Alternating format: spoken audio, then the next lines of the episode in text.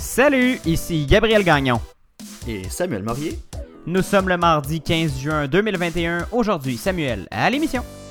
Sommet du G7. Enfin, le retour de la diplomatie ennuyante. Scène d'horreur à l'Euro 2021. Le joueur vedette du Danemark s'effondre sur le terrain. Terminé l'orange, tout le monde passe en jaune ou en vert. Et un revenant est parmi nous ce matin. Sacha Audet vient faire un bilan de la session parlementaire à Québec et parle de Jason Kenney dans l'eau chaude. Parce que vous méritez des explications, voici une nouvelle édition du matinal de Ceci n'est pas un média.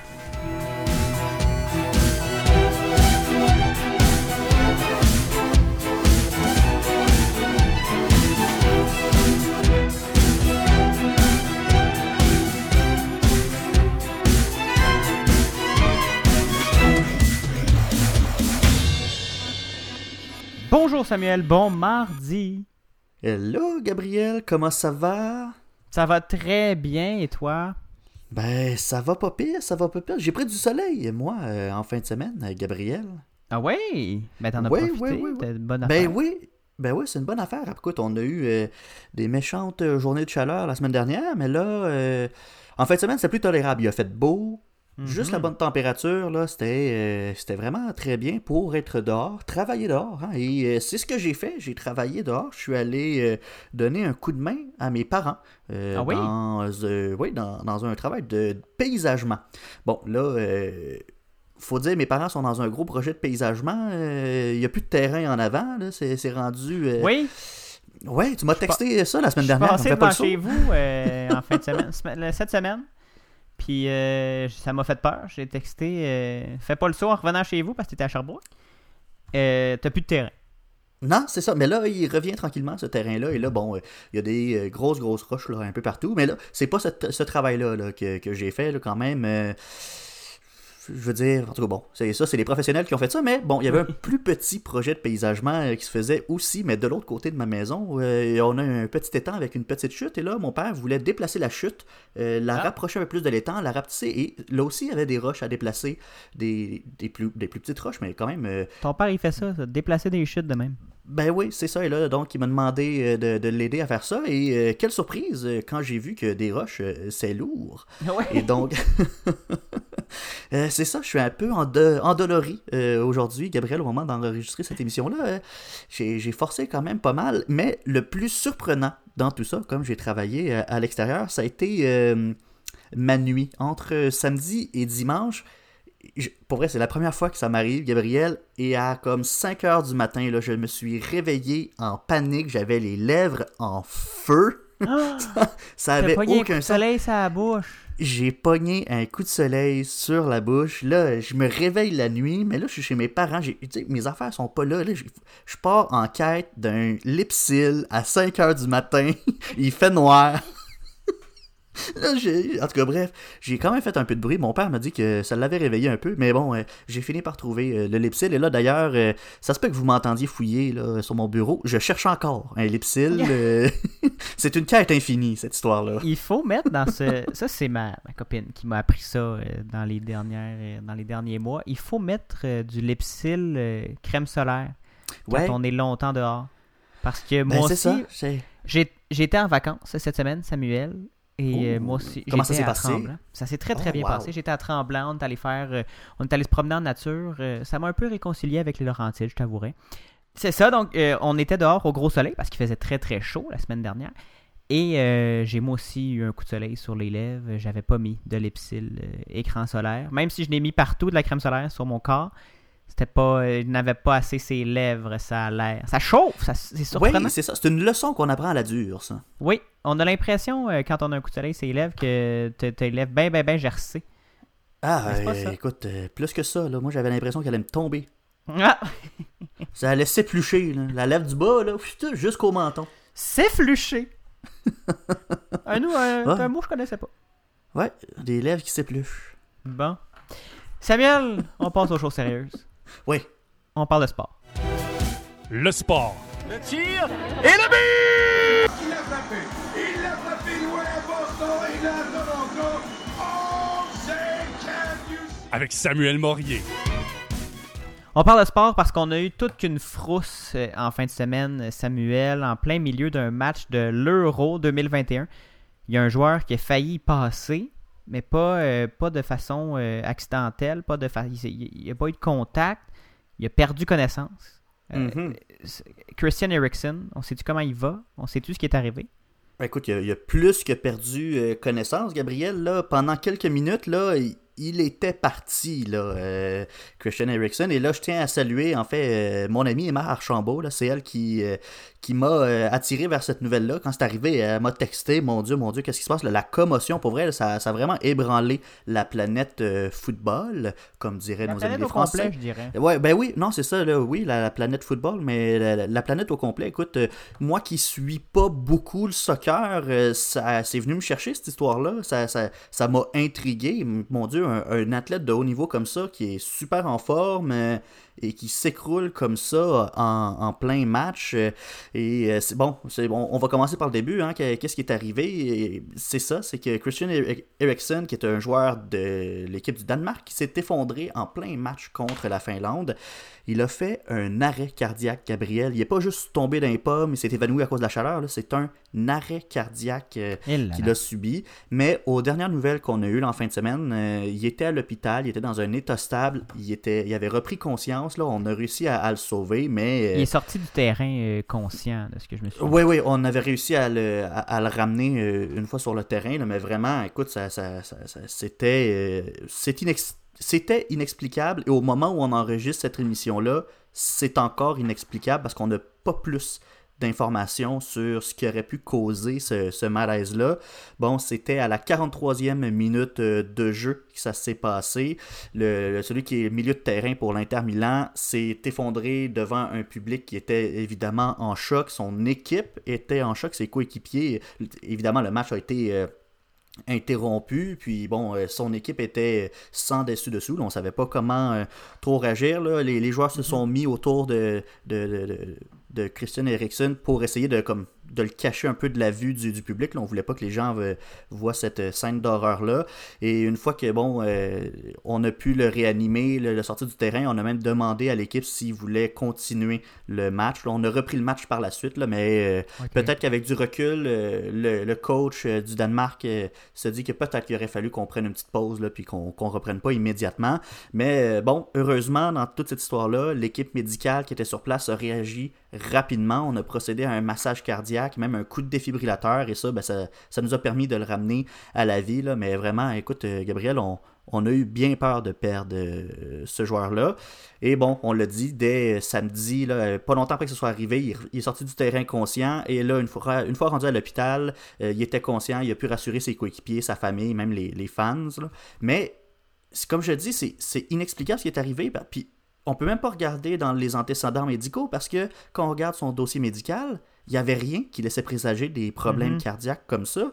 C'était pas quelqu'un qui était de prime abord euh, susceptible à ce genre de malaise-là. Donc, jamais on aurait pu prévoir une telle chose. C'est même pas comme ah, euh, si on avait décelé ça euh, euh, trois semaines plus tôt, peut-être qu'on le. Non, il y avait rien, rien, rien, rien qui laissait présager ce truc-là. Et donc voilà. Et au moment d'enregistrer cette émission-là, Christian Eriksen qui est encore hospitalisé et on cherche toujours à savoir ce qui s'est passé. Comme je l'ai dit, ben là, on a repris le match par la suite une fois que, que tout le monde avait repris ses esprits et ça s'est soldé par une défaite de 0-1 pour le Danemark face à la Finlande. Merci Samuel pour ces détails. On s'en va maintenant en musique. On va faire une pause musicale comme c'est notre, habitude. À ce moment-ci de l'émission, on va écouter Clay and Friends, un groupe que j'adore, qu'on adore ici à l'émission. Mm-hmm. Voici Bouge ton tang. Vous écoutez le matinal de Ceci n'est pas un média à la radio et en balado. À tout de suite. Je parle un peu trop à mes plantes. Personne n'écoute dans le zoom. Faire la planète tendance. Cette année va finir un jour. Yeah, yeah. C'est la musique populaire? Elle a le bourrine mini à la disque. C'est vous à la radio, on est radioactif. Y'a des fleurs partout pour qui veut bien voir. Je dis d'un seul pays tropical. On veut tous faire des millions. Well, love today, can fat feeling? Go sit down on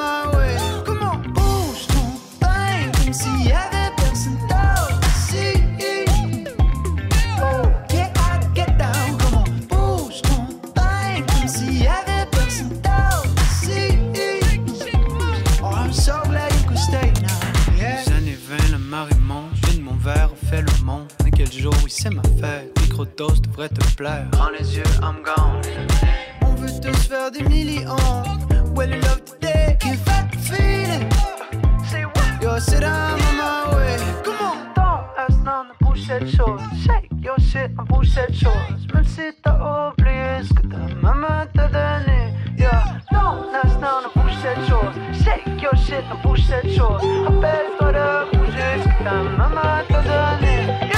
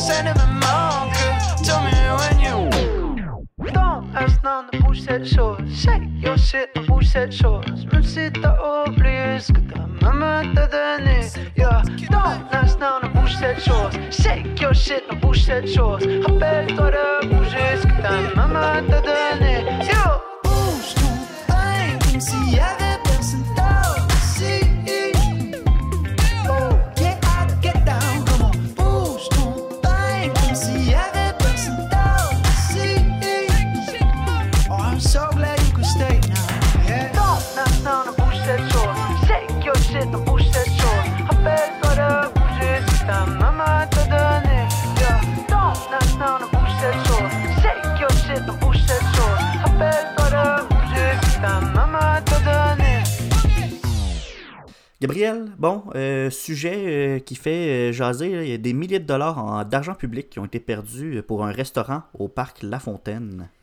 Oui, c'est un restaurant, le Chalet-Restaurant Samuel au Parc La Fontaine, qui a longtemps été abandonné. C'est un restaurant qui a vu Mhm. le jour dans les années 50, qui avait rouvert en 2011 euh, par l'équipe de Luc Ferrandez, qui était élu à la tête du plateau Mont-Royal, de l'arrondissement du plateau Mont-Royal. Et près d'un million de dollars avaient été dépensés dans un premier temps, puis à peu près 2,5 millions, 2 millions 500 000 en 2013-2014. Euh, on voulait revitaliser euh, le, le secteur, on voulait, le- le- on voulait remettre au goût du jour ce restaurant-là, mais là, il est fermé, il est refermé à nouveau pour une durée indéterminée. Il y a un panneau devant l'entrée qui explique qu'il est fermé parce que selon le porte-parole de l'arrondissement du plateau Mont-Royal, c'était plus viable comme, euh, comme restaurant, Samuel.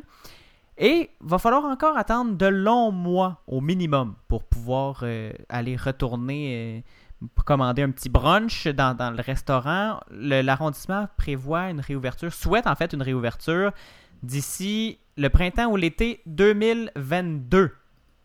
On est encore loin de tout ça. Oui, c'est ça, là. Dans un Le- an, là.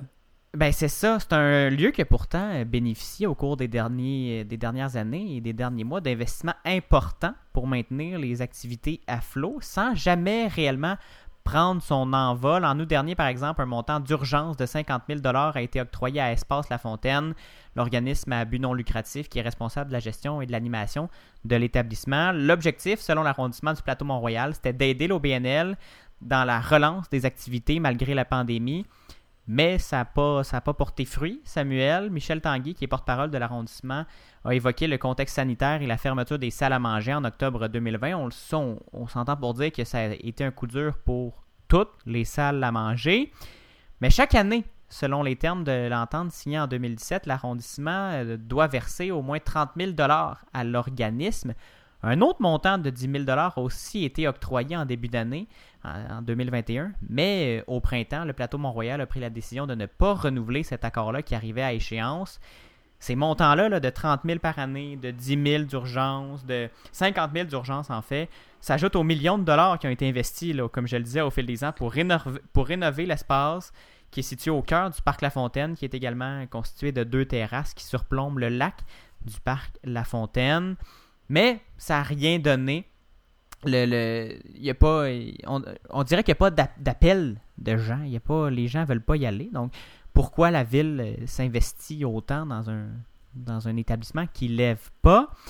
Parce qu'entre entre le printemps 2018 et l'été 2019, Samuel, il y a eu d'autres rénovations à l'intérieur et à l'extérieur. Ça a entraîné la fermeture des lieux pendant de longs mois, une durée plus importante que prévu, en raison notamment d'une apparence de conflit d'intérêts dans l'octroi d'un contrat pour la rénovation des toilettes, selon le bureau d'inspecteur général de la ville de Montréal. C'est comme si cette, cette saga-là était interminable et que l'arrondissement n'était pas capable de se sortir de ce projet-là euh, de façon mhm. euh, honorable. Selon Marie Plourde, qui a déjà été euh, conseillère, est, conseillère d'arrondissement, qui a déjà été animatrice, c'est ça que je veux dire, elle dit que le futur responsable du site devra proposer un menu à un prix qui reste abordable pour tout le monde. On ne ferme pas la porte à rien, mais on veut que ça reste un équipement accessible pour que tout le monde puisse y célébrer un party, un mariage ou voir une exposition l'ambition reste inchangée à l'arrondissement qui veut maintenir un espace de restauration au bord de l'étang. Mais euh, on peut, selon euh, Marie Plourde, on peut rêver à nouveau qu'il y, a de, il y a encore de gros projets pour ce parc-là, même s'il y a des millions de dollars qui sont dépensés. Je voulais, je voulais en parler, ça, touche certaines personnes, ces, ces montants-là. Puis c'est un, un exemple de pourquoi tant de temps et d'argent dans un projet euh, d'argent public, surtout, dans un projet ben qui semble pas euh, fonctionner depuis, depuis les, années 50. Ça, ferme, ça a été ouvert dans les années 50. Puis c'est surtout l'entêtement, on dirait, qu'on a à essayer de faire vivre ce projet-là qui, visiblement, n'a pas d'intérêt. Exactement. C'est un, peu. Puis, puis qui a en plus des semblants de conflit d'intérêt ou de. Bon. Un, dossier euh, qu'on pourrait mettre sur une tablette, qu'on pourrait fermer. Absolument. Merci, euh, Gabriel, euh, de nous éclairer sur ce sujet. Ça fait plaisir. On s'arrête quelques instants euh, si vous nous écoutez au balado, quelques minutes tout au plus pour ceux qui nous écoutent à la radio. On se retrouve tout de suite après. C'est le bloc COVID. Ben oui, je vous parle de théorie du complot, peut-être pas théorie du complot. Vous méritez des explications, mais vous méritez aussi d'être divertis. Réécoutez la musique diffusée à l'émission grâce aux playlists Spotify et Apple Music. Écoutez-les au ceci n'est pas un média.com par oblique musique.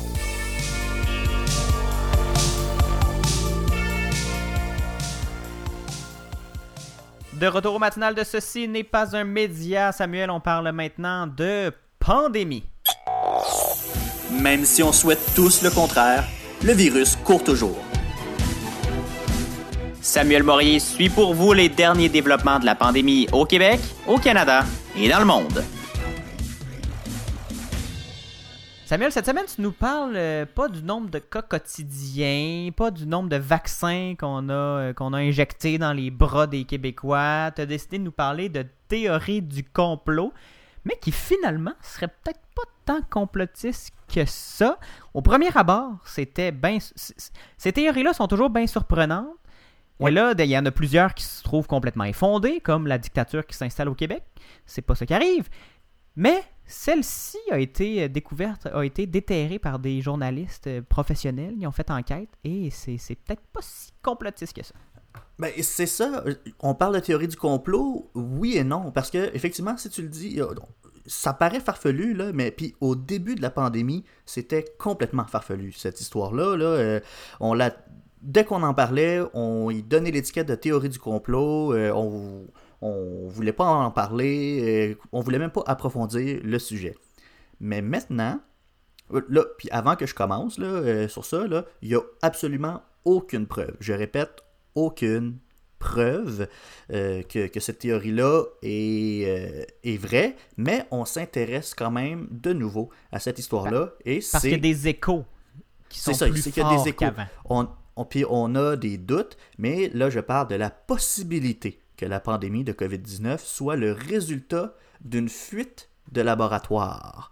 Et là, hmm. bon, quand je dis on s'intéresse à nouveau à cette histoire-là, là, je parle pas des wannabes scientifiques de salon là, qui euh, décident de repartir une deuxième fois à l'offensive en essayant de, de promouvoir cette théorie-là. Non, je parle de la communauté scientifique qui s'intéresse à cette histoire-là parce que au début, bon, comme je l'ai dit, c'est vrai que c'était considéré comme une théorie du complot, mais là, il y a de plus en plus de voix de la communauté scientifique, de la communauté internationale qui s'élèvent pour aller enquêter sur le début de la pandémie. Qu'est-ce qui a démarré cette, cette chose-là? On le sait que c'est parti en Chine, mais comment ça s'est développé, le virus, il vient d'où, pourquoi ça, a infecté l'être humain, toutes ces questions-là, on ne les connaît pas encore.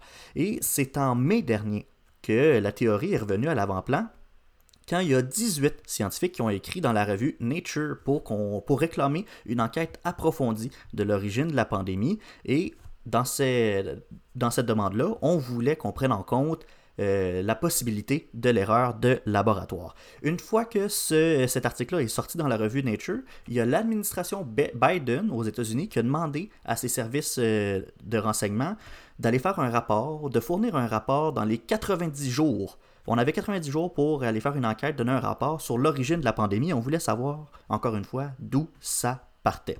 Et là, après ça, bon, euh, ça a fait effet boule de neige. Hein. Il y a eu des enquêtes médiatiques. Tu l'as dit, il y a plein de journalistes qui ont fait des enquêtes. On a déterré des choses. Il y a des tribunes d'observateurs euh, qui ont été montées. Tout le monde commence à s'intéresser à ce sujet-là. On veut savoir si la possibilité, elle est réelle. Et là, je vais encore une fois le répéter il n'y a absolument rien de fondé encore dans cette histoire-là. Fait que là, que je vous voie commencer à aller crier sur tous les toits que la pandémie de COVID-19, ça vient d'un laboratoire en Chine, puis que là, c'était un coup monté, on voulait nous euh, exterminer ou peu importe. Non, non, non, je veux pas vous entendre parler de ça tout de suite. On attend les résultats. Parce que pour le moment, l'hypothèse... Il y a des doutes. Mais encore pour maintenant, l'hypothèse privilégiée par la grande majorité des scientifiques, puis même par l'OMS, pour l'instant, c'est ça le discours officiel de l'OMS, puis même de la communauté internationale, c'est que la pandémie de COVID-19, elle a été démarrée à cause d'une transmission naturelle de l'animal à l'être humain.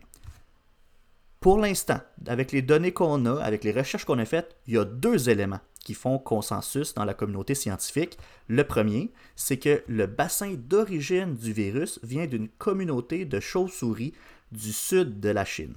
Le virus, c'était dans cette communauté-là, euh, était dans la communauté de chauves-souris et a fini par se rendre chez l'être humain à Wuhan, mais le problème c'est que là, Wuhan se trouve à 1500 km de l'endroit où il y a la communauté de, chauves-souris. Le deuxième constat qu'il y a, c'est que c'est la ville de Wuhan qui a été le premier épicentre de la pandémie, de l'épidémie. Et donc, là, on peut se poser des questions. Comment un virus qui est, qui, est né et qui vivait à 1500 km du premier lieu d'éclosion, comment on a pu se rendre jusque-là? C'est là, c'est ce maillon de la chaîne-là qu'on n'a pas puis qu'on cherche. C'est là qu'on se pose des questions. Est-ce qu'il y a possibilité d'une transmission par un animal intermédiaire?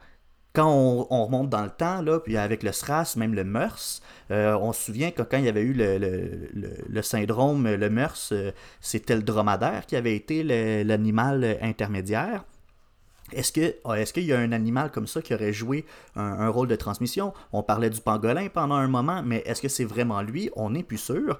Mais malgré tout, même si on, euh, on, pense que la transmission par un animal intermédiaire c'est l'explication la plus plausible, on veut quand même explorer toutes les, toutes les possibilités. Et là, ce qui arrive, pourquoi on s'intéresse à ça particulièrement, c'est que la Chine, qui est le pays d'origine où il y a eu cette pandémie là, ben, elle coopère moyen avec les autorités internationales et les équipes d'enquête. L'OMS est mm-hmm. allé faire une enquête au début de 2021. On est débarqué en Chine, on a voulu savoir ce qui s'était passé, mais la Chine a comme donné un accès à un peu Ouais, c'est ça. On n'a pas voulu les laisser euh, avoir accès à toutes les données. Ils n'ont pas pu aller dans les laboratoires pas supervisés. On, la Chine a comme vraiment trop vraiment contrôler plein d'affaires pour pas euh, ben, je sais pas pour, pour quelle raison la Chine a probablement ses raisons pour avoir fait ça mais bon euh, l'OMS a quand même fait son oui, c'est ça. L'OMS a quand même fait un rapport que, bon, malgré tout, on pense que ça reste la transmission naturelle euh, qui, qui, est la cause, mais ça, ça amène des doutes, puis on veut quand même savoir, on veut quand même aller plus loin parce que,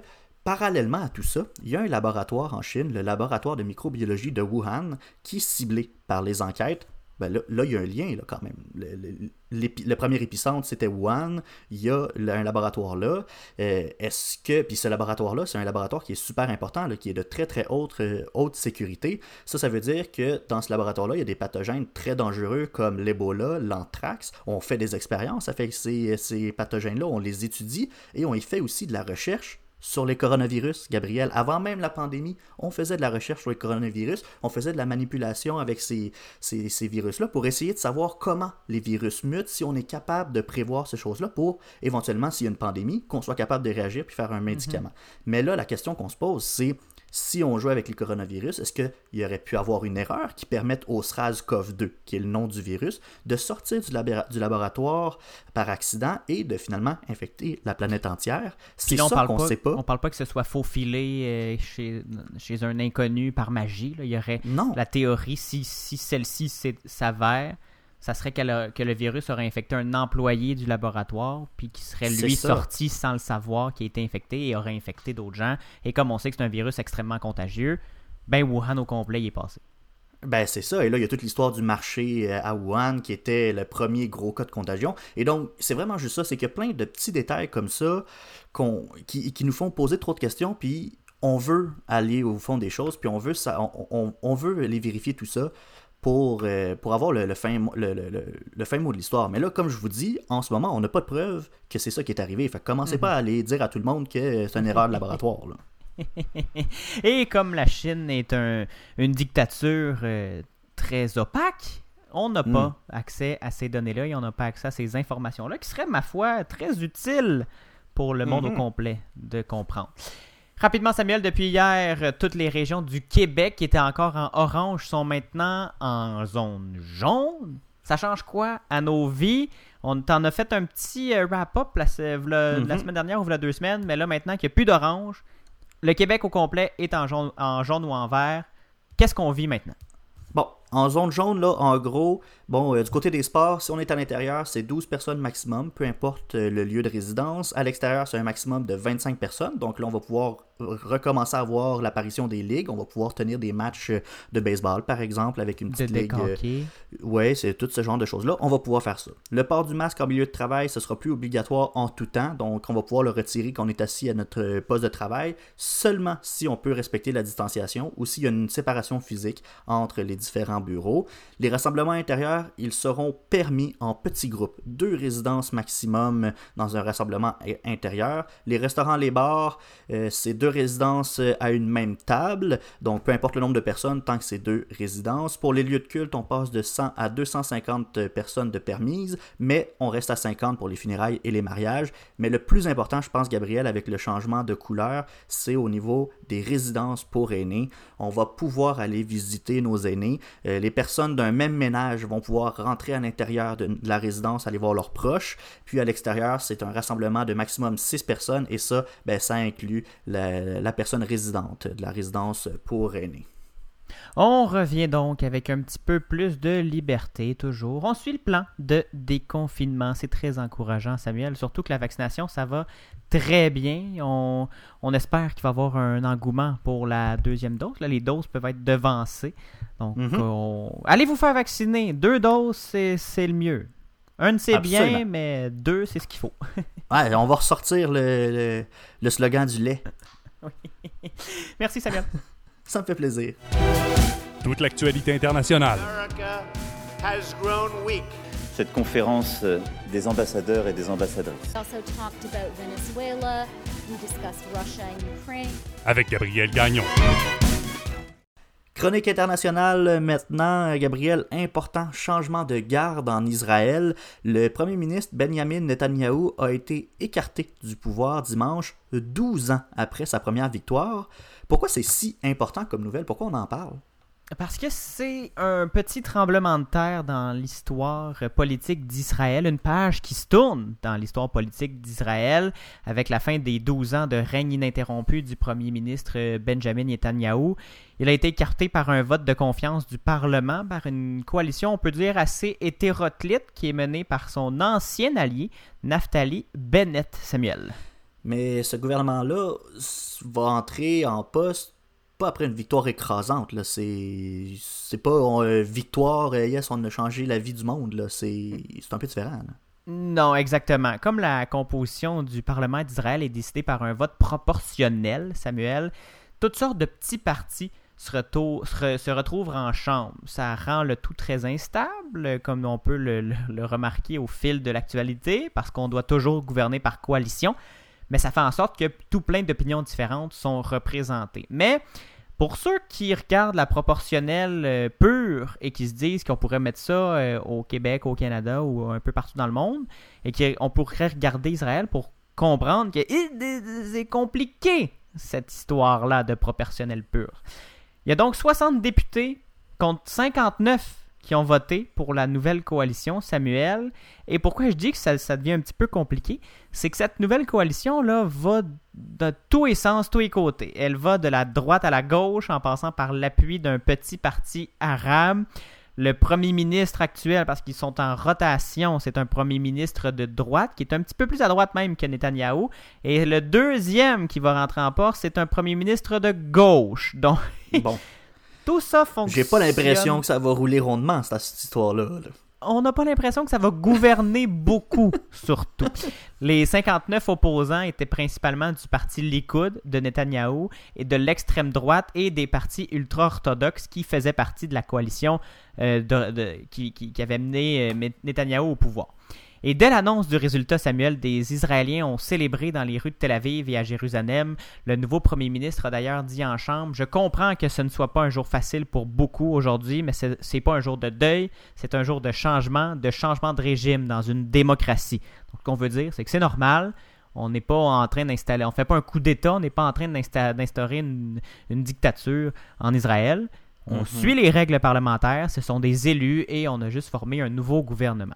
Parce qu'aux dernières législatives de mars, Samuel, le Likoud, qui est le, parti de Netanyahou, a terminé en, première position, mais Netanyahou n'a pas réussi à rallier une majorité des, de 61 députés nécessaires pour former un gouvernement.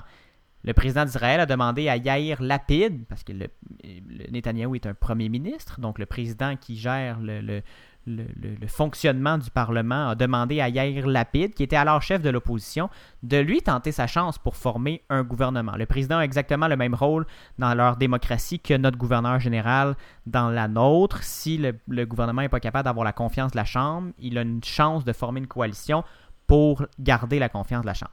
Il a réussi, Samuel, Monsieur Lapide, mais il a dû travailler très fort. Il a même dû offrir, justement, comme je le disais, le poste de premier ministre à Naftali Bennett pour les deux premières années du mandat. Et lui, il va ensuite, euh, Monsieur Lapide va ensuite enfiler le costume de premier ministre pour les deux dernières années. C'est un mandat de quatre ans. Et ça, c'est si on se rend jusqu'au bout, Gabriel. Oui. mais là, on s'imagine que Netanyahou, il est pas très content de la tournée des événements. Oh non, on s'en doute bien, lui qui s'accroche au pouvoir, euh, mais maintenant qu'il est rétrogradé au poste de chef de l'opposition, Benjamin Netanyahu a averti qu'il travaillerait pour revenir au pouvoir rapidement malgré ses 71 ans et un procès qu'il suit toujours pour corruption, malversation et abus de pouvoir. Il ah, a ben rien que ça, oui, c'est tout ça, tout va très bien dans le meilleur des mondes, Samuel, pour Benjamin Netanyahu. Il avait d'ailleurs réussi à échapper à bon nombre de procédures judiciaires en raison de l'immunité que lui procurait son poste, mais maintenant qu'il est plus PM, maintenant qu'il est plus premier ministre, on se demande comment tout ça va se conclure. Va-t-il être cité à comparaître? Va-t-il euh, faire va-t-il avoir une amende, faire de la prison? On le sait pas. On n'a pas d'issue encore là-dessus. Sur la place Rabbin, pendant ce temps-là, à Tel Aviv, des, des, Israéliens ont fêté dimanche soir et une partie de la nuit. Un serveur de 24 ans qui a été interrogé par l'agence France-Presse a expliqué Netanyahou va à la maison. Ce premier ministre est resté là pendant trop longtemps. Il a essayé de changer le système en sa faveur et d'échapper à certains crimes. Alors aujourd'hui, c'est la fête à Tel Aviv. Ça représentait un petit peu l'opinion des fêtards euh, à Tel Aviv. Et Samuel, c'est un changement très important pour Israël, mais aussi pour la région et un peu pour le monde quand même. Les États-Unis sont très impliqués dans la sécurité du pays le Canada est un grand a un grand partenariat avec Israël, notamment à cause de l'importante diaspora juive au pays. Donc, la politique, la politique israélienne est quand même euh, à surveiller malgré tout, même si ce n'est pas un énorme pays. Le Canada et Israël ont d'ailleurs signé un traité de libre-échange en 1997. Savais-tu ça, toi, Samuel? Ben non, j'ai appris ça, pour être honnête, aujourd'hui, euh, quand, on a préparé cette émission-là. Euh, c'est m'était connu, pour vrai. Ben oui. Euh, d'ailleurs, un, accord de libre-échange qui, qui, était le premier hors Amérique du Nord pour le Canada, qui a été modernisé en 2019. Savais-tu qu'on avait modernisé l'accord de libre-échange Canada-Israël en 2019? Pas du tout. On est vraiment loin de l'ALENA, là. ben, c'est ça. On a juste entendu parler de l'ALENA pendant ce temps-là, mais euh, Israël, ça a passé comme dans du beurre. Parce que, Samuel, je, veux, juste te dire qu'on importe pour 1 milliard 400 millions de dollars de produits israéliens au Canada et qu'on exporte pour 500 millions de dollars de marchandises vers l'État hébreu. Donc, un changement de garde à la tête de ce partenaire peut poser un petit risque là, pour les relations entre Ottawa et Jérusalem. On ne s'attend pas à grand chambardement cette fois-ci, mais il faut quand même garder un œil là-dessus, parce qu'un partenariat mm. de 1 milliard 400 millions et 500 millions de l'autre côté, on crache pas là-dessus. Ah, c'est ça, c'est ça, effectivement. Bon, euh, Gabriel, un autre dossier qui implique le Canada, mais pas Israël cette fois-ci, là, c'est le G7. Les dirigeants des sept grandes économies du monde se sont rencontrés en Cornouailles au Royaume-Uni pour discuter des grands enjeux mondiaux, un sommet plus calme et posé que celui de l'an dernier à Charlevoix. Ben oui, on le disait en manchette que c'était le retour enfin de la diplomatie ennuyante parce oui, qu'on ça fait du bien on s'ennuyait euh, pas tout à fait. Non, on s'ennuyait pas du tout de, de, voir des communiqués déchirés, de, des déclarations qui tiennent plus, des déclarations incendiaires avec euh, Donald Trump, euh, pour ne pas le nommer, mais Joe Biden a mhm. voulu marquer le coup en jouant la carte du contraste avec son prédécesseur et répète, lui, à qui veut l'entendre, l'Amérique est de retour. Une formule un peu paternaliste, on s'entend, qui laisse entendre que le monde ne peut pas, peut pas tourner rondement sans l'aide du grand gardien du monde libre que seraient les États-Unis, selon, bien sûr, les États-Unis. Même si on s'entend pour dire que... L'Europe fonctionne encore, que le Canada fonctionne encore, malgré euh, quatre ans de Donald Trump. Mais il y a eu quand même des chambardements. Et ce qui marque euh, vraiment ce qui nous marque de notre côté de l'Atlantique, Samuel, c'est la fameuse bromance entre Emmanuel Macron et Justin Trudeau. Même si on se souviendra que le président français avait fait un petit pied de nez à Justin Trudeau au gouvernement fédéral il y a quelques mois en mhm. appelant directement François Legault pour le remercier de sa position sur la liberté d'expression. Ça, c'était dans la foulée des attentats euh, contre. Euh, un professeur euh, français qui avait été tué. Et c'était la, liberté d'expression en classe, la liberté de la presse. Justin Trudeau avait dit qu'il y avait des limites à la liberté d'expression et François Legault avait dit non, non, non, on ne peut pas accepter que des gens se fassent tuer, on ne peut pas dire qu'il y a des limites quand des gens se font tuer pour avoir dit ce qu'ils pensaient. Alors Emmanuel Macron avait appelé euh, François Legault, mais pas Justin Trudeau. Un président qui est étranger qui appelle un premier ministre d'une province, c'est très rare. On s'entend. Semble que ça, semble-t-il que ça avait choqué au bureau de Justin Trudeau, mais bon. Au G7, les deux, les deux hommes étaient emplis de joie de se retrouver comme deux vieux chums. Son, l'entretien du premier ministre canadien avec le dirigeant de la France a été l'occasion pour, pour eux de discuter de la lutte contre la COVID-19, évidemment, d'environnement et de relance économique, évidemment, encore une fois. Messieurs Trudeau et Macron ont fait part de leur désir de coopérer sur la question économique. Ils disent vouloir lutter contre la pandémie en renforçant la solidarité entre les deux pays et avec les pays en développement, notamment grâce aux dons de vaccins. Et ils veulent promouvoir les objectifs ambitieux en matière de protection de la biodiversité et de lutte contre les changements climatiques. Samuel, parlant de doses de vaccins, je termine là-dessus. Le Canada avait promis 100 millions, a promis en fait au sommet 100 millions de doses pour les pays en développement. Le G7 a pris un engagement ferme pour aider tous les pays du monde à se sortir de la pandémie grâce aux vaccins, qu'ils aient les moyens ou non de se les offrir, parce qu'on sait que les vaccins Pfizer et Moderna sont très chers à l'unité. Donc, ça prend l'aide des pays riches pour euh, vacciner le plus possible les populations vulnérables. Si on veut pas que ces populations-là deviennent, comme on le disait dans les dernières émissions, des usines à variants et que ça nous retombe sur le nez.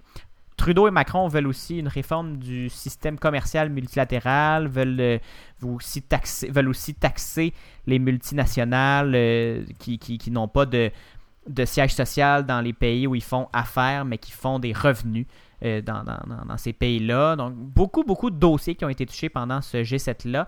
Euh, ils, veulent ils veulent aussi, en terminant, dire euh, ils ont aussi réaffirmé qu'ils voulaient une, coopération en matière d'intelligence artificielle. Le Canada qui se positionne très bien et la mhm. France qui a besoin de, de souffle dans, son, dans son industrie technologique. Samuel, donc une petite coopération en vue pour le géant français et le petit Canada.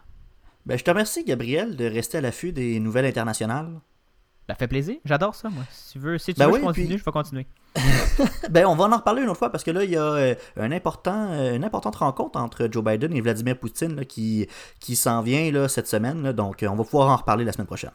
Absolument, je surveille ça pour vous. Un, un- un sommet un petit peu tendu, on s'entend entre les deux. Oui, oui, oui. Bon, eh, on va s'arrêter euh, quelques instants pour euh, de la musique. On s'en va écouter Tommy, Tommy, Tommy de Charlène et Vandou. Au retour, on retrouve euh, un de nos euh, collaborateurs égarés, hein, euh, Sacha, Ben oui. qui revient à l'émission enfin. On va discuter politique et bilan de parlementaire de l'Assemblée nationale. Tommy, Tommy, Tommy, j'essaie de comprendre. Ne garde pas le silence, non, dis-moi ce que tu penses. Tommy, Tommy, Tommy, j'essaie de comprendre. Ne garde pas le silence, non, dis-moi ce que tu penses. Tommy.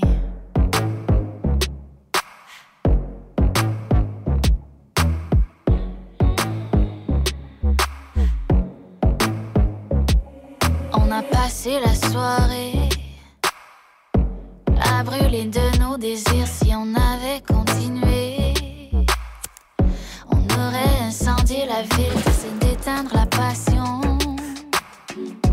Pendant que ton verre se vide, pourtant si je crie ton nom, tu deviens liquide. Tommy, Tommy, Tommy, j'essaie de comprendre. Ne garde pas le silence, non, dis-moi ce que tu penses. Tommy, Tommy, Tommy, j'essaie de comprendre. Ne garde pas le silence, non, dis-moi ce que tu penses. T'es trop poli, c'est quoi? Devant les autres, tu deviens sage si tu veux ou tu veux pas. Qu'on parle le même langage, prends le contrôle, tu sais que c'est tout ce que j'attends. Pendant qu'on danse, la tension jamais ne descend. La chaleur monte, les papillons m'envahissant. Mes envies n'ont qu'une seule direction. Prends le contrôle, sais que c'est tout ce que j'attends. Pendant qu'on danse, la tension jamais ne descend. La chaleur monte, les papillons m'envahissant. Mes envies n'ont qu'une seule direction. Tommy, Tommy, Tommy, j'essaie de comprendre. Ne garde pas le silence, non, dis-moi ce que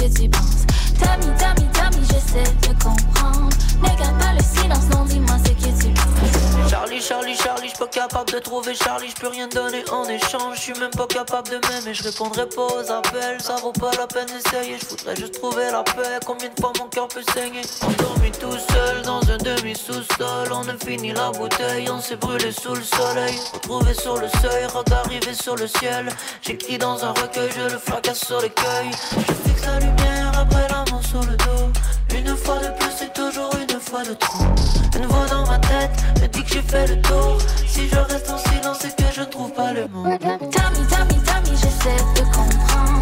Ne garde pas le silence, non, dis-moi ce que tu penses. Tommy, Tommy, Tommy, j'essaie de comprendre.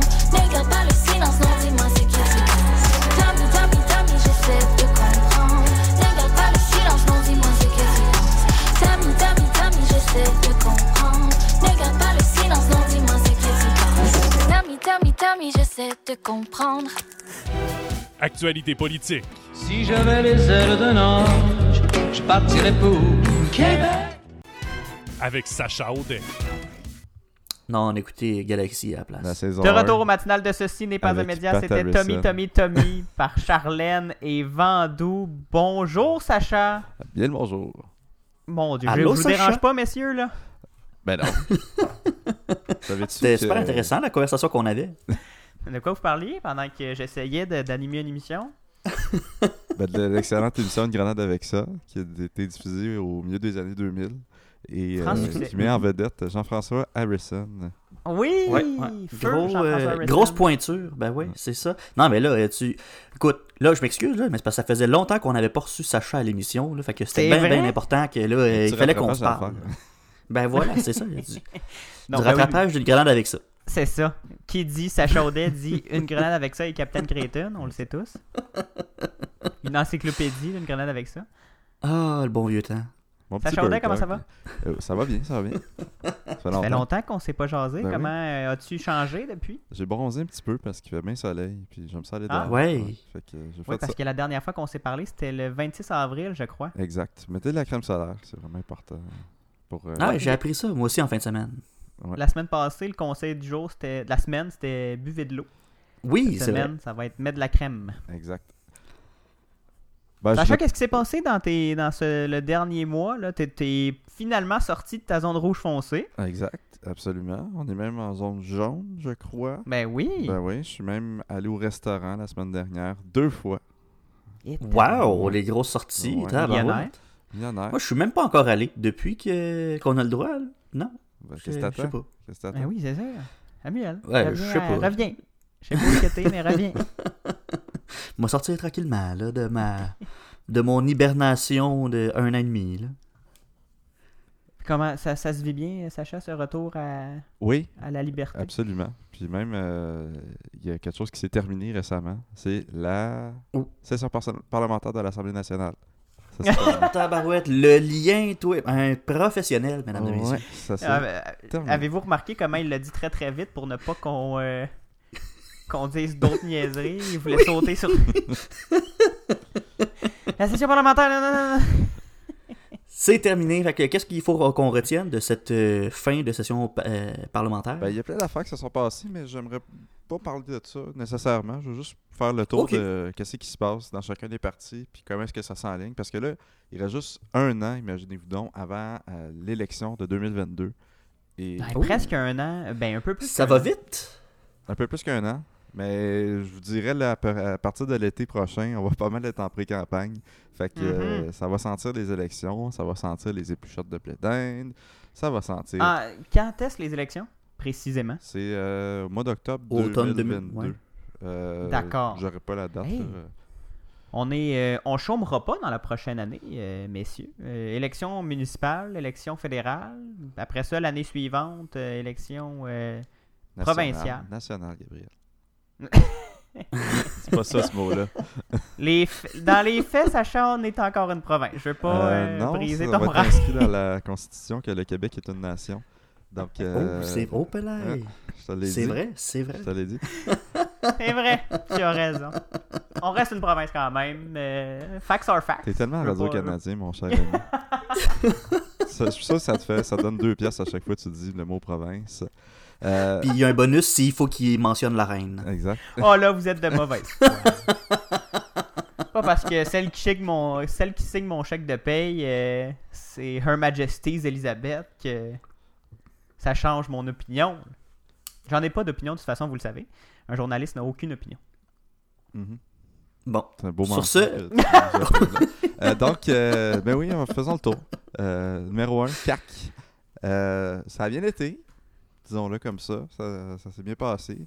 Euh, Saviez-vous que le gouvernement de la CAQ était un des seuls gouvernements euh, dans l'Occident qui, dont la popularité n'a pas baissé à cause de la pandémie? Mhm.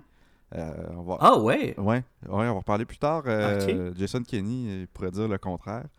Euh, mais la CAQ, sa popularité n'a fait qu'augmenter. On est quasiment dans des chiffres staliniens de, de popularité dans les sondages. Ah oui, c'est incroyable. Hein?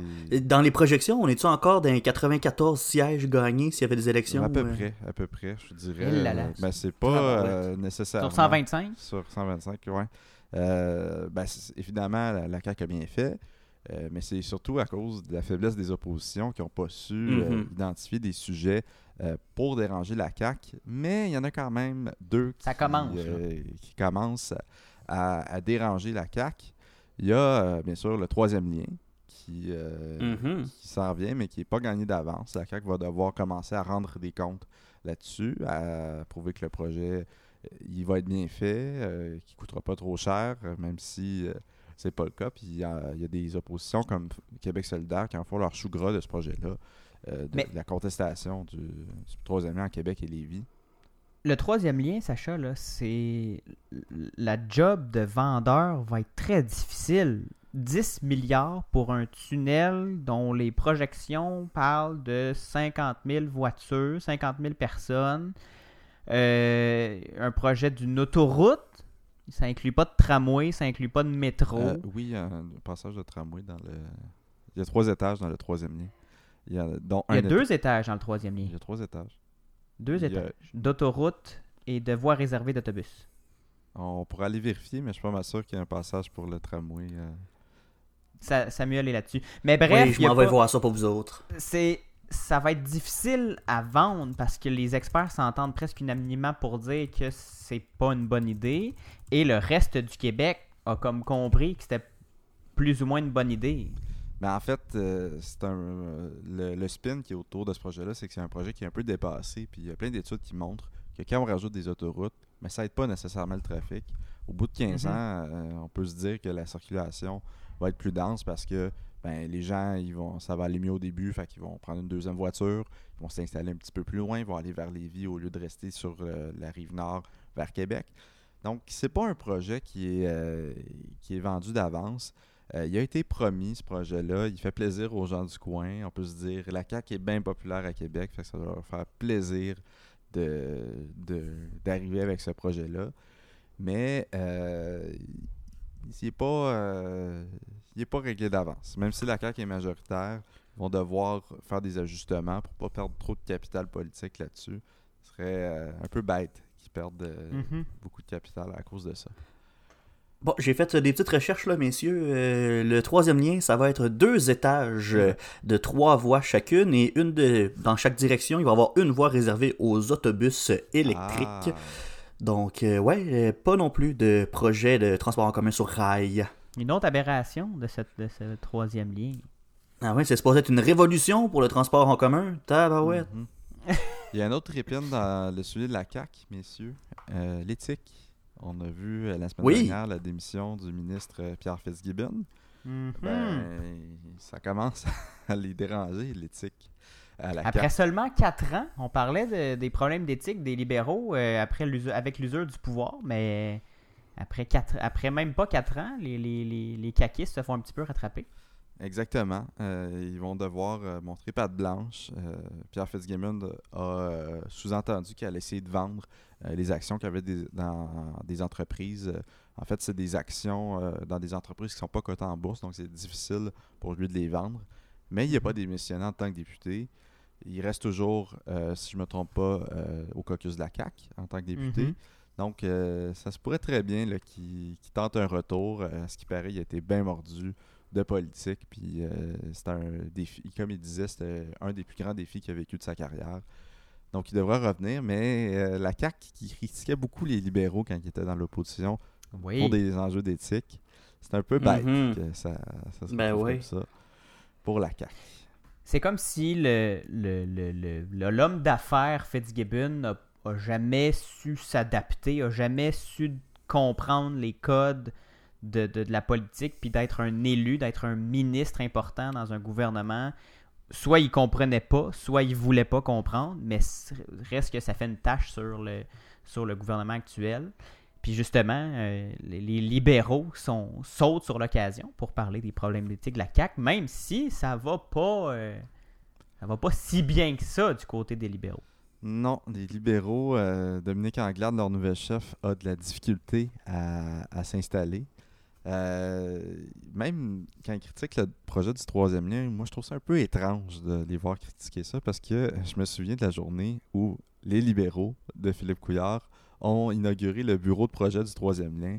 Euh, ils disaient qu'il allait en avoir un troisième lien, qu'on allait l'étudier, qu'on allait le voir. Puis là, quatre ans plus tard, ben, ils changent leur fusil d'épaule. Là, ils n'en veulent plus. Ils n'en veulent plus sur plein d'autres dossiers, si les libéraux ont de la misère à trouver leur, leur poignée, la, question du français, qui n'ont pas réussi à mhm. montrer vraiment qu'ils étaient l'opposition officielle. Alors, est-ce qu'on va voir euh, le Parti libéral en 2022 devenir encore plus le Parti libéral de Montréal ou le Liberal Party of Montreal? Moi, je pense On verra, hein? Mais ça, s'enligne pour ça, parce que si on sort de l'île de Montréal, c'est bleu à grandeur pas mal. Exactement. Bon, hey, les gars, on va prendre une euh, courte pause. Au retour, on continue cet euh, horizon des, des partis de l'Assemblée nationale. Fait que ça sera pas bien bien long, là. On poursuit cette discussion-là tout de suite après. Le mardi, dès 7h en balado et dès 9h à CFAC, ici Gabriel Gagnon et Samuel Morier. Et on vous offre une émission pour aller plus loin que les manchettes. On discute de ce qui se passe dans votre monde pour vous aider à mieux le comprendre. Vous fournissez le café, on amène l'info. Suivez-nous sur votre plateforme de podcast préférée ou soyez au rendez-vous le mardi matin dès 9h à CFAC 88.3. Les sens de l'information. Vous écoutez le matinal de Ceci n'est pas un média et on a avec nous Sacha Audet qui, euh, qui est là pour discuter politique avec nous. C'était la fin de la session parlementaire et là, tu as décidé, Sacha, de faire un petit tour d'horizon des, grands dossiers de chaque parti, là, voir comment ça, ça se portait euh, chez tout le monde, là, les positions de, de, tous et chacun. On a fait un petit tour de la CAQ, du Parti libéral. Euh, J'ai le goût qu'on parle de Québec solidaire maintenant, parce que là, il y a eu des, des gros changements dernièrement là, euh, chez Québec solidaire. Absolument. Ben, Est-ce qu'on peut parler de gros changements? Oui et non. Manon Massé qui nous a annoncé qui, euh, qui crée le poste de chef parlementaire. Euh, comment est-ce que ça fonctionne Québec solidaire? C'est qu'ils ont deux co-chefs. Euh, un porte-parole masculin. Ben, en fait, c'est pas vraiment des chefs, là, parlez-en Jean-François Lisée. Euh, un porte-parole masculin et une porte-parole féminine. Euh, bien sûr, il n'y aura qu'une personne qui deviendra premier ou première ministre si jamais ils sont portés au pouvoir. Et c'est Manon Mancé, la co-porte-parole féminine, qui, a, qui, occupait ce rôle-là. Euh, il y a quelques semaines, elle a annoncé euh, son envie de quitter ce poste-là et qu'elle céderait la place à Gabriel Nadeau-Dubois, qui, euh, dans l'éventuel cas où Québec, solidaire serait porté au pouvoir, ben, ce serait lui qui deviendrait premier ministre. Mais ça, ça va vouloir dire aussi qu'il va devoir participer au débat et qui va être un peu la, la tête d'affiche de Québec solidaire dans les activités parlementaires. Puis aussi, ben, il va être mis de l'avant dans la campagne de 2022. Est-ce que c'est une bonne nouvelle pour Québec solidaire? On l'aimait beaucoup, Manon. Hein. Il y avait un, mm -hmm. un capital de Elle avait un aura. Elle, Elle a un aura, Manon Massé. Exact. Puis pour l'avoir rencontrée, c'est une madame qui, qui, est assez franche, qui, qui va te euh, serrer la main, qui va te regarder dans les yeux. De ma, de ma perception, j'ai l'impression que Gabriel Nadeau-Dubois va avoir à travailler ce côté human-là. Il y a un petit peu, le, ben, il y a évidemment l'aura de 2012 qui, qui, traîne derrière lui, mm -hmm. mais il y a aussi euh, on a aussi l'impression que c'est un petit gars d'école privée, euh, tout propre. Un premier de classe. Un premier de classe qui vient d'une famille riche. Il va devoir briser cette perception-là. Puis aussi, euh, une espèce de. Pas de snobisme, mais de. Euh, de, de, perception qui n'est pas très proche du monde, contrairement à Manon Massé là, qui, venait, qui venait du milieu communautaire, mm -hmm. qui était très proche des Québécoises et Québécois. Gabriel Nadeau-Dubois va avoir à travailler fort là-dessus. Et il y a une petite épine dans le pied aussi euh, qui est arrivée euh, récemment, mais c'est le collectif décolonial. Attendez, j'ai le nom devant moi. Euh, antiraciste décolonial, qui est un sous-groupe de Québec solidaire qui a fait brasser pas mal, euh, qui a fait couler pas mal d'encre récemment ben, dans toute la foulée de l'affaire Amir Attaran. Euh, le groupe avait soutenu le professeur de l'Université d'Ottawa euh, dans ses propos, qui disait que les Québécois étaient des racistes. Mm -hmm. euh, puis ils ont tenu d'autres propos aussi récemment, puis ils, ont dû, ils se sont fait désavouer lors du Conseil national euh, de, de, Québec solidaire. Puis le groupe avait même accusé euh, la direction de Québec solidaire de faire du racisme systémique. Ah! ouais. Ah! Ouais. Ça se passe bien. Il y a bien des racistes dans, à l'Assemblée nationale dans un parti politique. C'est bien chez Québec solidaire. Ben, oui. C'est connu. C'est connu. Donc, euh, ils vont avoir, d'après moi, à faire un travail là, de, de, se ramener euh, à ras le sol, puis de, de, parler de préoccupations qui, qui, concernent la majorité des Québécois, parce que euh, va, va, faire un tour à Val d'Or, puis parle de racisme systémique. Là, je suis pas sûr que les gens vont... là, moi, j'ai une question parce que là, tu parles de Val d'Or, puis tout à l'heure, on disait, bon, le Parti libéral, euh, s'il va devenir le Parti libéral de Montréal, euh, mais pour Québec solidaire, c'est un peu ça aussi qui se présage, là, j'ai l'impression, parce que on avait fait des gains records aux dernières élections, on est allé chercher quelques sièges en, en région, mais là, avec les derniers résultats de sondage qu'on a, là, c'est comme j'ai dit, c'est bleu partout. Qu'est-ce qui va arriver de, de tous nos députés hors Montréal? Là? Il y a Rouen, Sherbrooke, Jean Lesage, Tachereau. Qu'est-ce qui se passe avec eux autres? Ben, en fait, moi, je pense que de ces quatre-là, ils vont probablement en garder qu'un euh, qu'un comté. Ça va sûrement être ah, celui oui? de Tachereau. Euh, à date, la CAQ est très forte dans les trois autres comtés, donc ils vont vraiment devoir travailler. Même fort. à Sherbrooke? Même à Sherbrooke. Euh, à moins que Québec solidaire nous surprenne avec une mobilisation étudiante comme il avait fait la dernière fois, j'ai pas l'impression que la question de l'urne, ça va être de tasser la CAQ. Donc, ils vont aller chercher vraiment non. des gens qui vont euh, changer leur adresse pour aller voter à Sherbrooke comme ils ont eu l'habitude de faire euh, par le mm -hmm. passé. Donc, pour malheureusement, pour ces euh, trois euh, circonscriptions-là, des, des, quatre, j'ai l'impression que ça va être une chaude lutte, puis ça va être même difficile pour Québec solidaire là, de re-rentrer dans, dans, ces, ces circonscriptions-là. En terminant, Sacha, là-dessus, pour parler de Québec solidaire, est-ce qu'on a un, une candidate pressentie ou en vue pour devenir co-porte-parole? Est-ce qu'on a des échos de ça? Oui, ça va être Manon Mancé. Elle démissionne pas son rôle de, de co-porte-parole. Ah d'accord, c'est ça la nuance. elle, démissionne seulement de son rôle de chef parlementaire. D'accord. ok, ok. Elle se représente. Il y aura des élections l'automne prochain pour, dans lesquelles Gabriel Nadeau-Dubois et Manon Mancé se représentent. Fait à moins que les membres décident d'élire quelqu'un d'autre. Ça m'étonnerait qu'il y ait une autre euh, co-porte-parole ou un autre co-porte-parole. C'est plus clair, ça m'avait échappé ce petit bout-là. Samuel, euh, le, le, Sacha, pardon, le Parti québécois a perdu encore un député. Ils sont rendus à quoi? 7 maintenant? 7 députés. 7 députés. ils eh, étaient 10. ça va pas bien? Ça fait mal. Ils étaient 10 en 2018. Qu'est-ce qui oh, se Ça fait mal. Euh, Sylvain Roy, c'est le troisième député à partir du, du PQ, euh, s'entendait pas très bien avec le chef PSPP. Euh, il a fait valoir euh, des différences d'opinion. Puis il y a même des rumeurs de couloir qui courent qui voudraient que Sylvain Roy soit approché par la CAC et qu'il se représente pour la CAC en vue des ah. prochaines élections. Donc ça, ça va être très difficile pour le PQ. ils vont vouloir sauver les meubles, d'après moi. Là, le PQ qui n'a plus aucun oxygène dans cette, euh, dans cette dynamique multipartite-là. Avant, quand c'était l'alternance libéraux, Parti québécois, il y, avait, il y avait une sorte de raison d'être, mais maintenant, avec Québec solidaire qui est à gauche, avec la CAQ qui est nationaliste, puis avec les libéraux qui sont fédéralistes, ben, le, PQ, se situe où? Ben ouais, c'est ça. La souveraineté, mais encore. C'est ça. Il n'y a pas vraiment de, de, place dans le discours public pour parler de souveraineté en ce moment. Donc, mhm. euh, le PQ va parler de souveraineté pour aller chercher la base de ses membres. Mais euh, pour ce qui est des enjeux du français, par exemple, euh, des enjeux comme l'immigration, la laïcité, la CAQ est allée bouffer tout leur, tout leur terrain dans ça. Donc, le PQ a vraiment de la difficulté à, se faire, à faire la différence entre lui et la CAQ, mis à part la question du oui au référendum.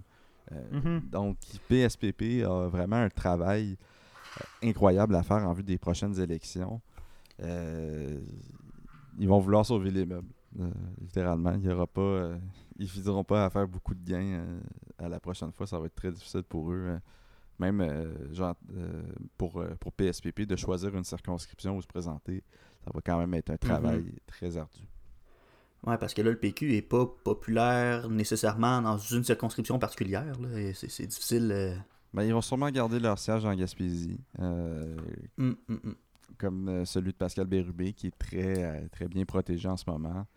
Mégane Perry-Melançon aussi, là, qui risque de garder son Les bastions péquistes là, qui sont là depuis... Les bastions péquistes, mais on sait jamais. Hein. On disait on peut les comtés de Rosemont, de, de la rive sud de Montréal, que c'était des bastions péquistes, puis ils sont tous partis. c'est vrai, c'est vrai. Ça, ça, à suivre. Allons faire un tour du, du côté d'une autre province qui euh, a des relents souverainistes aussi, parfois, Sacha, l'Alberta. Absolument. Jason Kenney qui avait réussi à unir les partis euh, conservateurs, le Wild Rose et les conservateurs euh, dans sa province. Un ancien ministre conservateur fédéral sous Stephen Harper. Il était très populaire au début. Et là, c'est la déconfiture Qu'est-ce qui se passe encore une fois du côté de, Jason Kenney? Ben, il y a la pandémie, euh, la, gestion de la pandémie qui fait pas euh, unanimité là-bas. Euh, puis Kenny s'est empêtré dans certains scandales. On l'a vu la semaine dernière, le manger à table avec des ministres sans trop de distanciation. Sa gestion trop serrée ou pas assez serrée de la pandémie qui fait pas qui fait pas l'affaire? Ben c'est difficile à dire. En Alberta, on a le on est un peu comme les Américains. On a le sentiment de la liberté, mais en même temps, euh, l'Alberta, ce printemps, a été euh, un des États au, euh, en Amérique du Nord où il y avait le plus de cas de COVID par, par capita.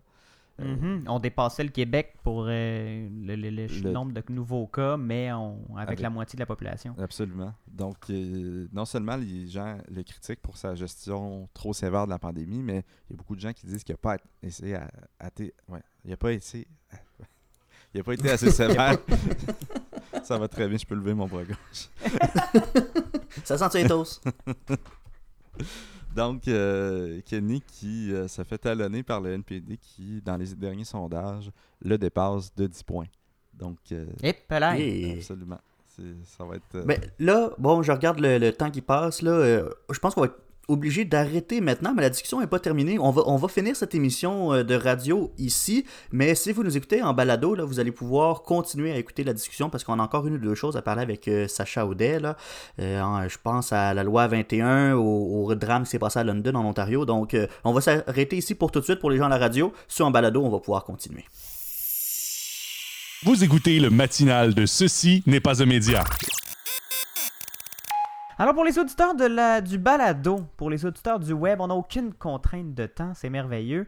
Sacha, on reprend la discussion et euh, moi je veux continuer la discussion sur euh, Jason Kenney. Donc on disait avant de conclure l'édition radio que Jason Kenney était dans l'eau chaude et que le, NPD de Rachel Notley, pourrait euh, reprendre le pouvoir, qui Madame Notley qui a déjà été première ministre de l'Alberta avec, son, avec le NPD ça, ça, ça s'enligne comment pour l'Alberta? Est-ce est que l'Alberta est en train de prendre un virage à gauche? Est-ce qu'on perd le, l'image de droite albertaine? Ben, c'est un peu comme aux États-Unis. Hein. Euh, la gauche d'Albertaine n'est pas euh, tout à fait. c'est pas la même gauche que celle du Québec. Euh, mm-hmm. Oui, ils ont des programmes sociaux. puis il faut dire que l'Alberta a un filet social qui, qui est beaucoup plus mince que celui du Québec. Euh, donc, euh, avec le programme du NPD, euh, tout, porte à croire que ils vont se, faufiler devant les conservateurs de Jason Kenney.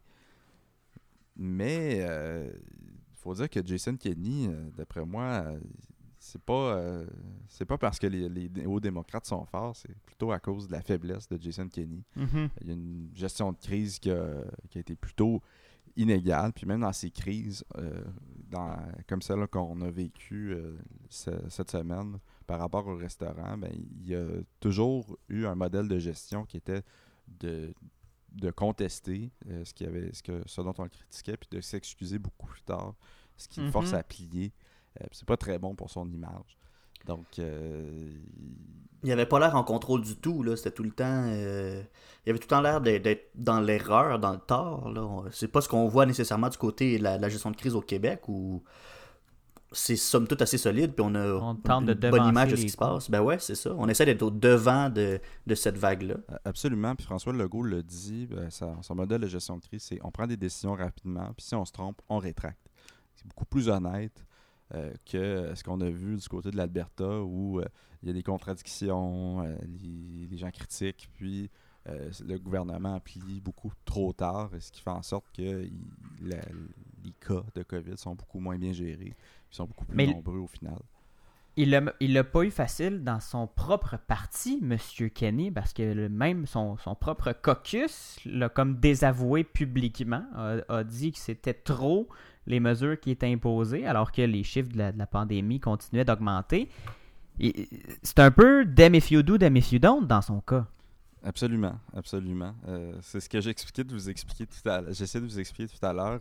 Euh, autant il y a un côté, euh, ben, il y a le côté plus rationnel de dire, ben là, on devrait faire comme les autres et avoir plus de mesures pour mieux contrôler la pandémie, mais aussi le côté plus liberté, libertarien, euh, mhm. qui dit ben là, ça n'a pas de bon sens de nous imposer autant de mesures. Regardez qu'est-ce qui se fait aux États-Unis.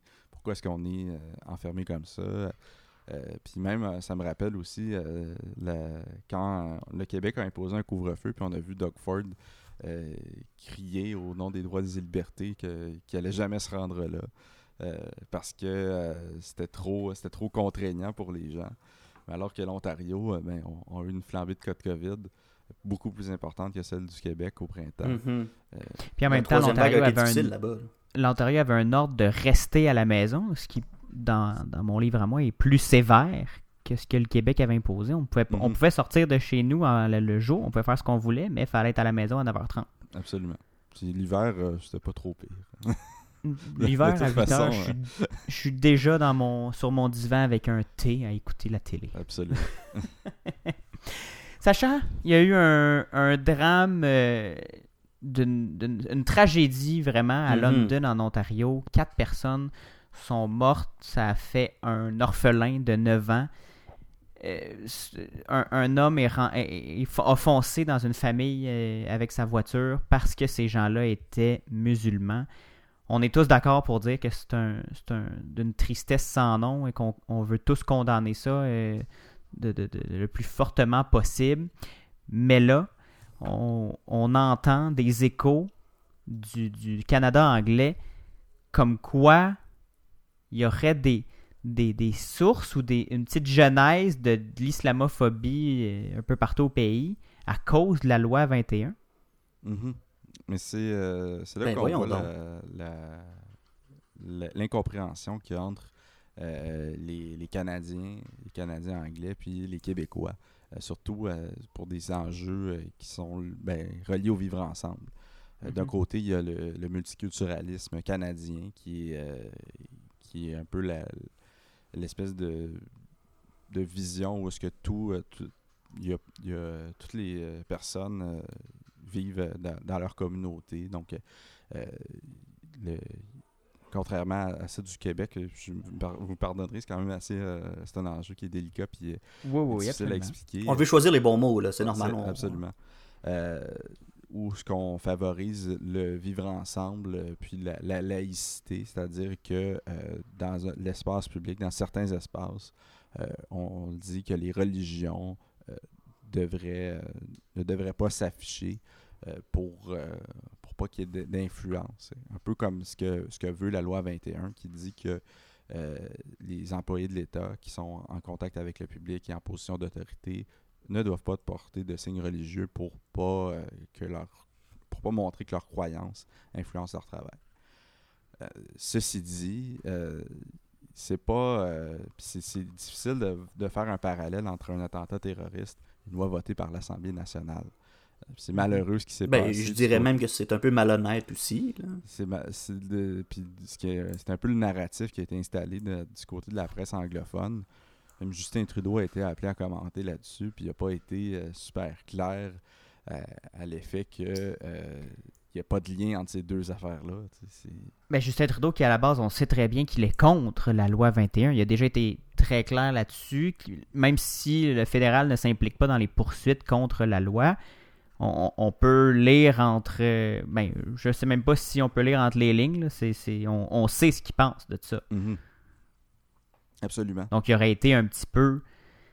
Ça aurait été un petit, euh, je crois, un petit revirement de situation s'il avait dit qu'il n'y avait absolument aucun rapport. Est-ce que je me trompe? Je sais pas. je, je trouve, euh, je trouve que c'est vraiment un raccourci intellectuel d'affirmer ça. Je trouve ça malheureux. Puis je trouve que. Euh, d'affirmer qu'il y a un lien entre les deux Qu'il y a un lien entre. Euh, ben c'est. puis là, je veux, je veux pas, je veux pas y aller avec une comparaison d'un autre événement. mais je peux, dans ma tête, je peux pas concevoir que d'essayer d'expliquer le, geste d'une personne qui a commis un attentat terroriste euh, parce qu'elle aurait vu euh, le, texte d'une loi puis ça l'aurait inspiré. Je, ne peux pas comprendre ça. Mm-hmm. Euh, je trouve ça malheureux aussi pour le, les, les, proches des victimes parce que d'une part, ben ça, ça, ça, ça, débat, ça détourne l'attention de cet événement triste-là qui sont en train de vivre. Puis du vrai enjeu aussi. Ça politise cet, enjeu-là. Euh, mhm. C'est pas vraiment d'apporter de, solution à, ces problèmes-là de terrorisme que de parler de, de cette loi-là. Je pense pas que, euh, que ça aide les, les, victimes à vivre leur deuil. Puis je pense pas que ça empêche non plus euh, de, des actes terroristes d'avoir ce, ce discours-là. En effet, je pense qu'on est d'accord là-dessus. C'est vraiment le, la démonstration des deux solitudes euh, dans, dans, ce genre de situation-là où la presse anglophone fait un peu euh, ses choux gras de, mm-hmm. avec euh, des textes de loi puis la façon que le Québec a à se gérer et à s'affirmer. C'est pas c'est pas nouveau malheureusement ce genre de, de discours et d'éditoriaux là dans la presse anglophone. Sacha, rapidement en terminant, j'aimerais savoir maintenant que la session parlementaire à Québec est terminée, qu'est-ce qu'on doit surveiller, mis à part les élections en 2022, à quoi on doit s'attendre pour l'été? Puis est-ce que cette pause estivale va pouvoir faire retomber la poussière sur les, petits scandales et les, événements, les épines dans le pied du gouvernement, où justement, ça va être le moment pour les oppositions de se faire voir puis de se faire entendre surtout? Moi, je crois que euh, avec la fin de la session parlementaire, ce, qu'on, ce dont on va se préparer à, à parler à l'automne, c'est le projet de loi 96 qui va passer en commission parlementaire à l'automne prochain. Et j'ai l'impression que François Legault va vouloir en parler beaucoup cet été. Euh, de son... Et ça, on rappelle, le projet de loi 96, c'est la réforme de la loi 101. C'est ça, c'est la réforme de, la charte de la, loi sur la charte de la langue française. Et euh, qui était, euh, selon moi, ça va être un des grands, des grands... Quand on va se souvenir de ce gouvernement-là, de la CAQ, on va assurément se souvenir de ce projet de loi-là parce qu'il est tellement important. le français, c'est... puis que François Legault le disait aussi sur une annonce qui portait sur la jeunesse. Euh, disait que c'était le. Ben en fait, le français, c'est ce qui fait de nous, au Québec, un endroit différent en Amérique du Nord. Euh, mhm. Puis cette loi-là qui, qui, instaure le français dans l'espace public, dans notre vivre ensemble, euh, ben, elle, est, super importante. puis j'ai l'impression que, comme jamais, on parle du français. ça n'a pas été, en tout cas moi, depuis que je suis la politique, ça n'a pas été un enjeu qui a soulevé des foules. Mais là, on sent un espace pour parler du français. Les gens sentent l'urgence linguistique. Puis ils veulent que les gouvernements, ils s'entendent que les gouvernements agissent. Euh, puis on va en parler beaucoup, surtout que euh, le gouvernement libéral de Justin Trudeau a aussi promis qu'il allait euh, déposer un projet de loi pour protéger le français. donc j'ai l'impression que ça va se dérouler comme ça, puis j'ai aussi l'impression que les Québécois vont profiter de, de, leur liberté retrouvée. On se croise les doigts pour pas qu'il y ait de quatrième vague. Mm-hmm. Puis j'ai l'impression que si tout va bien, mais le gouvernement Legault euh, ne pourra qu'en profiter de, cette gestion de la pandémie là, qui, est bientôt terminée. À suivre donc, et on, a l'impression que la CAQ a, euh, surtout avec les derniers sondages, que la, la CAQ a le vent dans les voiles vers 2022, à moins d'un tremblement de terre politique ce qui peut arriver à tout moment, on le sait très bien. C'est, un, été, c'est une semaine, c'est une éternité en politique, imaginez. Puis, euh, j'oserais ajouter que euh, est-ce que François Legault va être là pour toujours? On ne sait pas. Euh, il se fait vieux. Il, il, va avoir 64 ans bientôt. Euh, il a travaillé fort pendant la pandémie. Est-ce qu'il va être. Euh, on se doute fortement qu'il va être là en 2022, mais est-ce qu'il va euh, terminer le mandat? Est-ce qu'il va se représenter en 2026 Qu'est-ce qui va se passer sous une CAQ pas dirigée par François Legault? Mm-hmm. Est-ce que le parti va survivre au départ de François Legault? François Legault, qui est de loin le, chef le plus populaire. Lucien Bouchard aussi a été le politicien le plus populaire. Parce que le PQ s'est vraiment remis de son départ après. Et euh, Bernard Landry a eu, beaucoup de difficultés contre Jean Charest. Donc euh, la politique, ça va vite. En effet, ça va très vite. Et comme cette émission, ça va très vite aussi. Ça se termine déjà, officiellement maintenant. Pas... Ou officieusement, comme on n'est pas à la radio. Mais oui, le, web, c'est. Euh, si on est sur le web, on n'existe pas, Sacha, tu le sais bien. Mais là, j'espère que ça prendra pas euh, un mois et demi là, avant qu'on te réaccueille à cette émission-là. Mais j'espère pas. Moi, j'aime ça. Ben, notre saison se finit le 29, hein, donc euh, il faudrait avant. encore quelques semaines. Merci beaucoup, Sacha, d'avoir été là.